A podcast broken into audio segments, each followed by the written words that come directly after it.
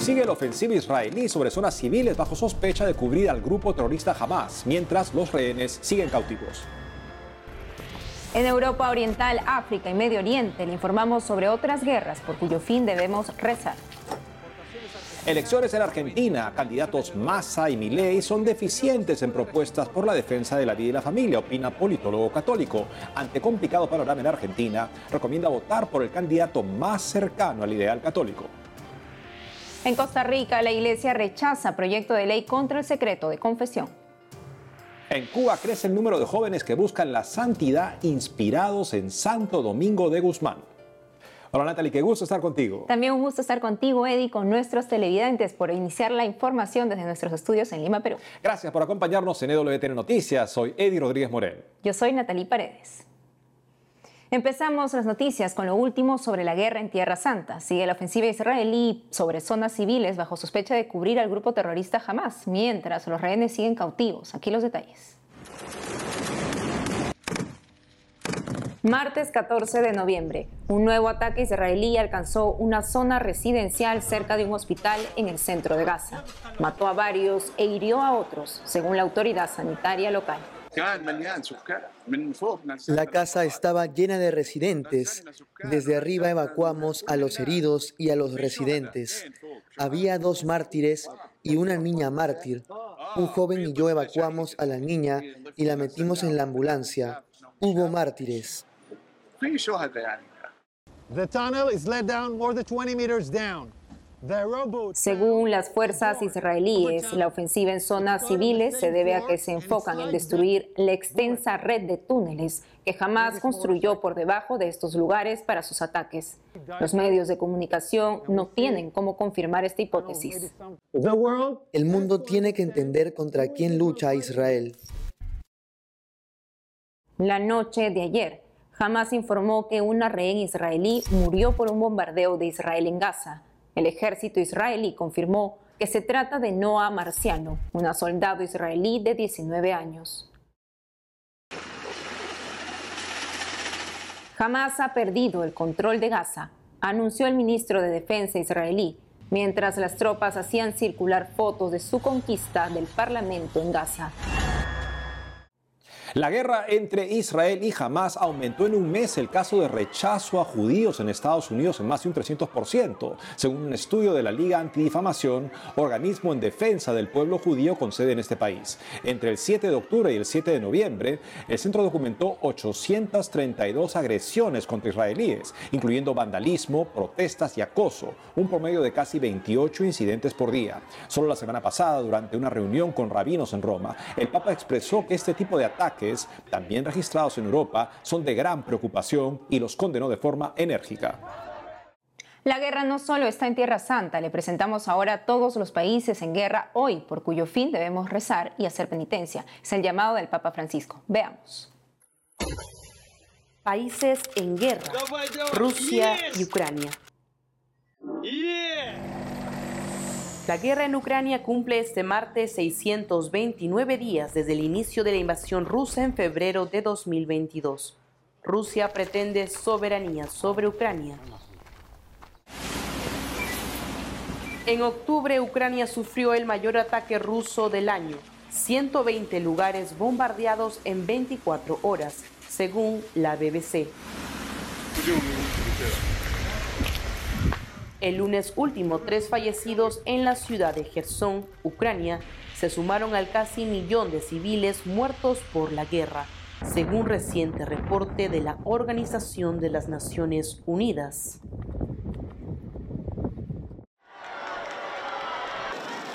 En audiencia general el miércoles 8 de noviembre, el Papa pidió a los fieles no olvidarse del martirizado pueblo ucraniano. Días antes bautizó en el Vaticano a Zakari, un bebé ucraniano de tres meses, un regalo del Papa para esta familia en medio de las dificultades de la guerra. Guerra en Sudán. El 15 de abril de ese año, intensos enfrentamientos entre dos facciones militares estallaron en Khartoum, la capital de Sudán, se disputan el gobierno del país. El conflicto se propagó por otras partes de la nación. Las hostilidades continúan. En los últimos días, 800 personas fueron asesinadas por bandas armadas al noroeste. Otras 8.000 encontraron refugio fuera de Sudán.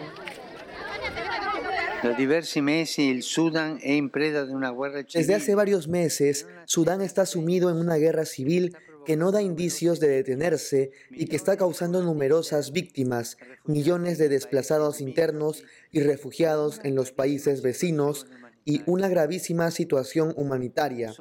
Me siento cercano al sufrimiento del querido pueblo de Sudán y hago un llamamiento de todo corazón a los dirigentes locales para que faciliten el acceso de la ayuda humanitaria y con la contribución de la comunidad internacional trabajen en favor de soluciones pacíficas. No olvidemos a estos hermanos nuestros que están en prueba. No dimentichiamoli di questi nostri fratelli che sono alla prova.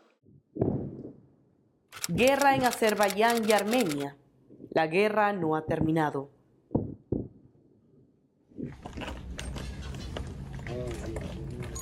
Armenia y Azerbaiyán disputaron en septiembre último el territorio de Nagorno-Karabaj. El embate produjo que la población completa, miles de cristianos armenios, dejen sus hogares. Además, murieron decenas de personas. Aunque la batalla por esa región fronteriza la ganó Azerbaiyán, ambos países continúan enfrentándose en su frontera. No è venuta meno la mia preoccupazione per la crisi mi preocupación por la crisis de Nagorno-Karabaj no ha disminuido. Además de la situación humanitaria de los desplazados que es grave, quisiera hacer un llamado especial a la protección de los monasterios y lugares de culto de la región. Espero que empezando por las autoridades y todos los habitantes puedan ser representados y protegidos como parte de la cultura local, expresiones de la fe y signo de una fraternidad que hace posible convivir en la diferencia. En un mensaje difundido el pasado 10 de noviembre, el Papa Francisco afirmó que ninguna guerra vale la pérdida de la vida de un solo ser humano, un ser sagrado creado a imagen y semejanza del Creador. Pidió reconocer que la guerra es siempre una derrota de la humanidad. En Costa Rica, la Iglesia rechaza un proyecto de ley contra el secreto de la confesión. Sobre esto y más informa nuestro corresponsal Anastasia Telles. El partido conocido como Frente Amplio ha estado intentando promulgar una ley en donde se obliga a los sacerdotes a violar el secreto de confesión. La Iglesia Católica costarricense rechazó una propuesta presentada por el partido Frente Amplio, la cual busca eliminar el secreto de confesión para los sacerdotes en caso de delitos sexuales. En un comunicado emitido por la Conferencia Episcopal de Costa Rica, se subraya que el canon 983 del Código de Derecho Canónico establece de manera categórica que el sigilo sacramental es inviolable en consecuencia, está prohibido para el confesor revelar cualquier información sobre el penitente bajo ninguna circunstancia. La Iglesia argumenta que esta posición se basa en la protección del penitente y en la necesidad de mantener la confianza fundamental de aquellos que buscan la reconciliación con Dios y el perdón de sus pecados. Por medio de la Universidad Católica de Costa Rica se realizó una exposición sobre el sigilo sacramental a cargo de expertos a nivel canónico, psicológico y legal. A semejanza de la situación de Australia, pues se ha dado en diferentes países, e incluso en Europa, y bueno, se ha tropicalizado también ideológicamente en, nuestro país ya por segunda ocasión. Bien sabemos que no es el primer intento, ya, ya hubo uno previo. Y pues lo que está de por medio, también lo explicaba de una forma muy clara el licenciado, es el derecho de la libertad, el derecho de la libertad religiosa, tocando directamente los derechos humanos de por medio. Ante las inclemencias del clima, diferentes parroquias en la provincia de Cartago piden colaboración de parte de los fieles para ayudar a los más necesitados.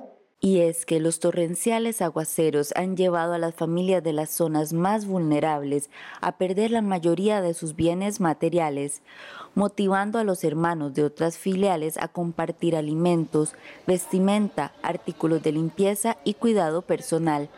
Además, algunas de las iglesias de la zona han pedido ayuda a los feligreses para retirar el agua que afecta a sus templos. Desde San José, Costa Rica, Anastasia Telles Abarca, EWTN Noticias. Ahora nos vamos a Argentina. Este domingo 19 de noviembre los argentinos deciden quién será su nuevo presidente.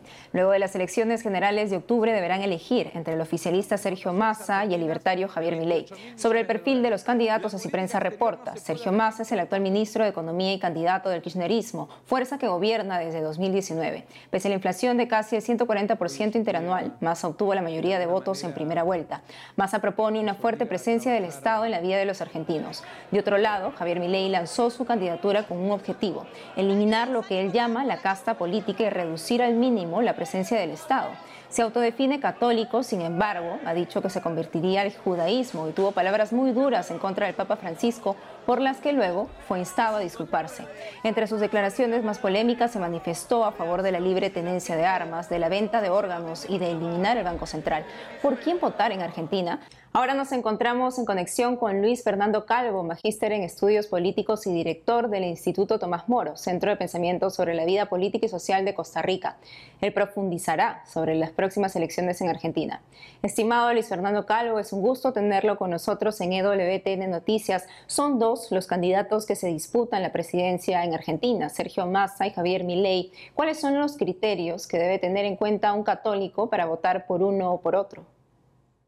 Sí, eh, Natalie, muchas gracias por, eh, por, la invitación. Bueno, yo creo que los criterios eh, quedan definidos de manera muy sucinta, muy directa. hay ciertamente varios documentos, pero yo diría que Sacramentum Caritatis, una exhortación apostólica del Papa Benedicto XVI, resume con muchísima claridad cuáles son estos criterios y él anota cuatro en Sacramentum Caritatis. Yo diría que, claro, lo, lo, menciono, serían precisamente la defensa de la vida, del derecho a la vida desde la eh, concepción hasta la muerte natural, la protección del matrimonio entre varón y mujer, eh, el derecho de los padres para educar a sus hijos y, claro, también la promoción del bien común en todas sus formas. Entonces, si queremos una guía sobre cómo debe votar un católico, yo creo que este está eh, de manera muy explícita en Sacramentum Caritatis, a la que habría que referirnos con frecuencia y en todo caso seguir estos principios no negociables, así se les han llamado. Y si ninguno de esos candidatos satisface por completo, ¿cómo optar por el menos malo?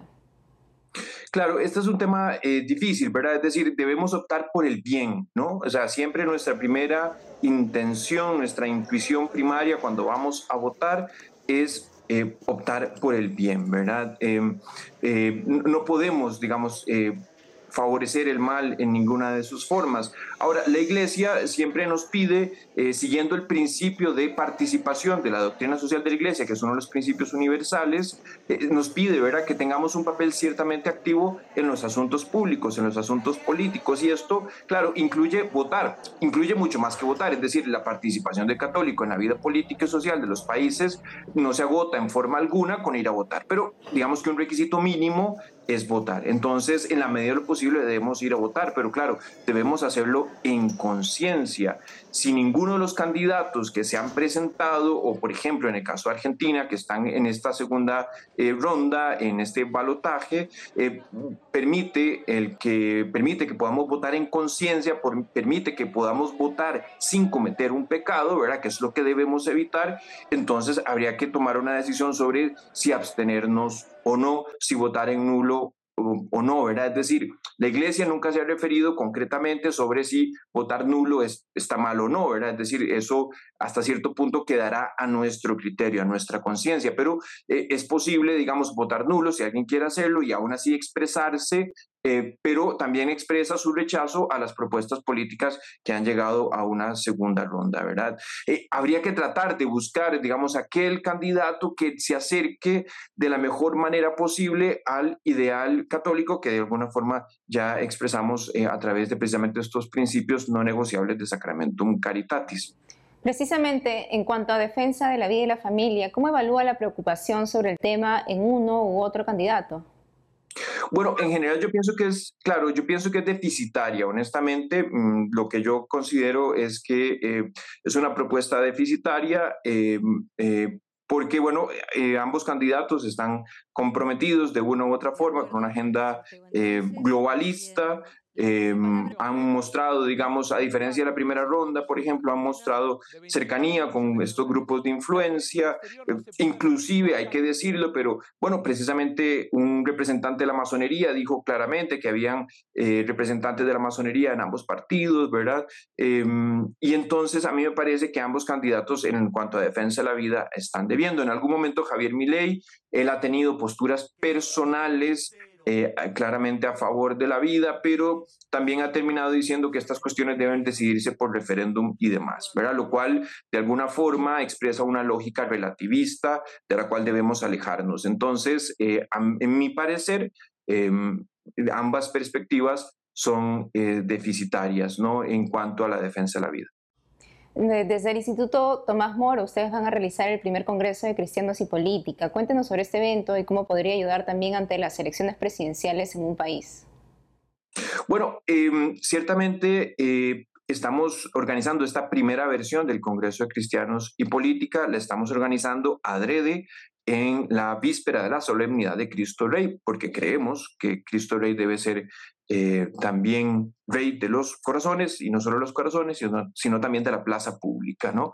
Eh, y queremos precisamente reflexionar mm, y eh, formarnos, formar criterio a quienes participemos de esta actividad sobre precisamente la importancia de la cosa pública para los católicos, de los asuntos públicos, sociales y políticos. Así que bueno, este 25 de noviembre será precisamente este primer Congreso de Cristianos y Política. Estimado Luis Fernando Calvo, muchas gracias por lo que nos ha comentado hoy en la entrevista. Mucho gusto, Natalie, gracias. Al volver, en Cuba crece el número de jóvenes que buscan la santidad inspirados en Santo Domingo de Guzmán. Conoceremos a San Porfirio, el santo obispo que se trasladó de Israel a Gaza para llevar la paz por encargo de Cristo. Regresamos con más noticias con Enfoque Católico.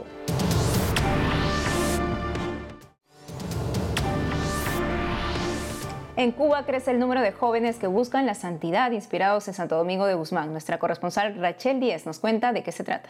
El movimiento juvenil dominicano, que solo existía en las regiones de Martí en Matanzas y Trinidad en Santi Espíritus, ahora también tendrá presencia en la capital cubana.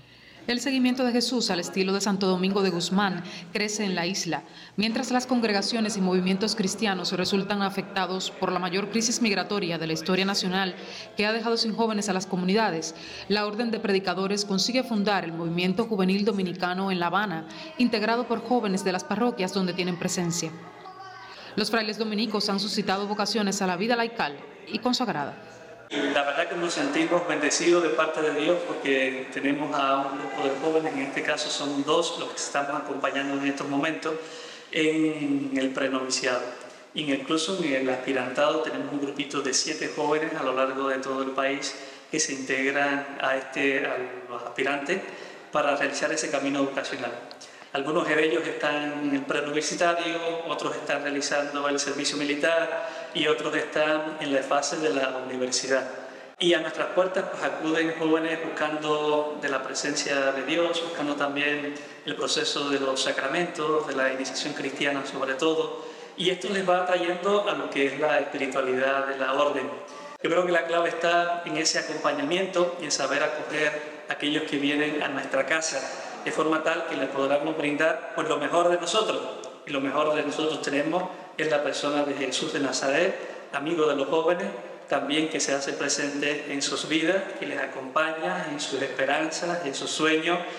Los jóvenes que participarán del movimiento juvenil dominicano en La Habana formalizaron frente a la comunidad su compromiso de mantener la espiritualidad dominicana.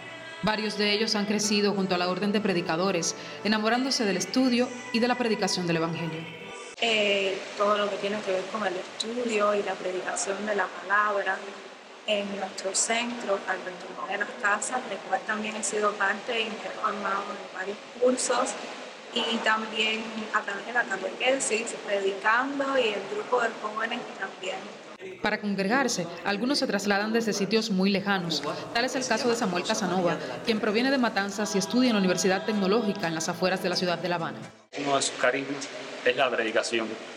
Y para los cristianos creo que esto es algo muy importante. Uno de los versículos bíblicos que más presente tengo es cuando Jesús dice, vayan por el mundo anunciando el Evangelio. Y creo que esta es la misión fundamental para un cristiano. Entonces, que para los dominicos este sea uno de sus principales pilares, eh, es algo que me motiva, porque creo que unirme a este movimiento es decirle que sí a, a esa misión el MJD es el paso previo al laicado dominico.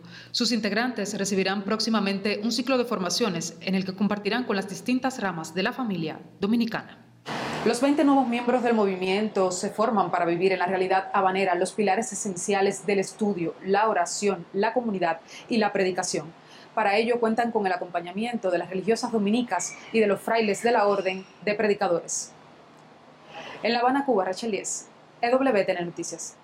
Este domingo 19 de octubre, la Iglesia celebrará la Jornada Mundial de los Pobres. Esta es la séptima edición que lleva como lema No apartes tu rostro ante el pobre, cita sacada del libro de Tobías. Con esto el Papa Francisco nos quiere recordar la urgencia de los católicos de atender a los más necesitados. En muchos países donde el Estado no llega a atender las necesidades, la Iglesia ayuda. Veamos algunas de las iniciativas de la Iglesia en el mundo.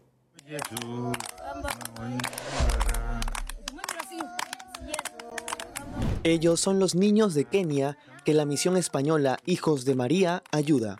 Desde marzo de 2022, Hijos de María atienden a mujeres embarazadas, acompañan a los niños más necesitados, brindan servicios de salud y educación y llevan la palabra de Dios a los pobres de Gong, al sur del país.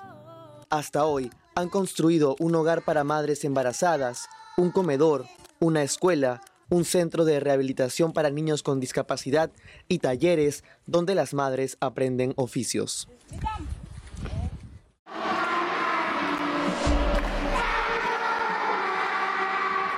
En Corea del Sur la iglesia también asiste a los más necesitados. Ahora su desafío más grande es ayudar a los ancianos que viven solos. El arzobispo de Seúl, Monseñor Peter Chung Sun Tak, se reunió con representantes del gobierno para pedir que se dé más importancia a los más necesitados, en especial facilitar a los discapacitados el desplazamiento por la ciudad. Es insuficiente la atención del gobierno a este grupo, según la Iglesia en Corea. En Corea del Sur, la Iglesia fundó este año un fondo de ayuda para padres jóvenes solteros y madres embarazadas. Desde 1962 funciona en Seúl el Centro Médico Central Católico con atención preferente a los pobres. Bajo la columnata de Bernini, en la Plaza de San Pedro, hay una clínica para los pobres de los alrededores. El doctor Massimo Ralli, director del ambulatorio Madre de la Misericordia, contó a Vatican News que en el último mes asistieron más de 1.500 personas. Entre las enfermeras hay varias religiosas. El ambulatorio Madre de la Misericordia ofrece exámenes médicos generales y especializados desde cardiología a odontología. Cada año aumenta el número de personas que atienden. En medio del caso de la guerra entre Israel y los terroristas de Hamas en Gaza, Palestina, destaca la historia de San Porfirio, obispo de Gaza en el siglo V. Veamos. San Porfirio fue un santo que vivió a fines del siglo IV e inicios del siglo V él nació en Grecia y, según las crónicas, cuando tenía 25 años pasó a Egipto porque él quería crecer en esa profundidad espiritual. Luego retorna a Tierra Santa y justamente ahí, cerca al río Jordán, se establece en una cueva. En una ocasión Jesucristo se le aparece y le dice, mira, te voy a curar y quiero que te encargues de custodiar mi cruz. Es así que él eh, dedica muchos años dentro del Santo Sepulcro a custodiar una, una parte de la cruz que había ahí en el templo. Eh, después de eso, el obispo de Jerusalén, al ver tanta devoción y tanta, eh, tanta virtud en él, pues decide ordenarlo a sacerdote. Pero más adelante este obispo de Jerusalén recibe un pedido del obispo de Cesarea, que queda más o menos al noreste de, de Jerusalén, eh, pidiéndole que por favor le envíe un santo sacerdote porque necesitaba encomendar una misión especial. Eh, el obispo de Jerusalén va donde Porfirio y le dice, mira, está necesitando un, sacerdote y él humildemente acepta. Pero esa noche Jesucristo se le aparece en sueños y le dice, mira, em, ahora quiero que te encargues de ayudar a unos hermanos míos muy pobres. Entonces el santo de esa manera va a Cesarea y ahí el obispo le dice, mira, lo que necesito es que te conviertas en obispo de Gaza. Cuando él pasa a Gaza, eh, no fue muy bien recibido, la gente no creía en el cristianismo, había un pequeño grupo y de por sí los cristianos eran maltratados. San Porfirio en ese sentido eh, era, era muy bueno, pero también era justo. Entonces se va al emperador de ese entonces, que justamente estaba en Constantinopla, y le pide que por favor le ayude a, poner orden. Es así que el emperador lo envía nuevamente a Gaza, pero con un ejército. Y dicen las crónicas que de esa manera se restableció el orden dentro de la ciudad. Bueno, en Tierra Santa se dice que San Porfirio recorría mucho los lugares santos, ¿no? donde Jesús eh, hizo la última cena, donde Jesús eh, estuvo con sus discípulos en el Monte de los Olivos, eh, pero más que todo se centró en el Santo Sepulcro, porque ahí también está cerca el lugar de la crucifixión de Cristo. Yo creo que aquí hay que resaltar el pedido que le hace Jesucristo a San Porfirio. Cuando le habla en sueños le dice, quiero que vayas ahora a ayudar a unos hermanos míos muy pobres. Y al final el santo termina en Gaza. A medida que nosotros comprendamos que judíos y palestinos son hermanos, creo que se va a poder construir una mejor sociedad, una mejor cultura y también una cultura de paz, que es lo que todos anhelamos. Y eso es todo por hoy amigos, gracias por haber estado con nosotros. Saben que pueden seguirnos en nuestras redes sociales y en wtnnoticias.com. Hasta mañana.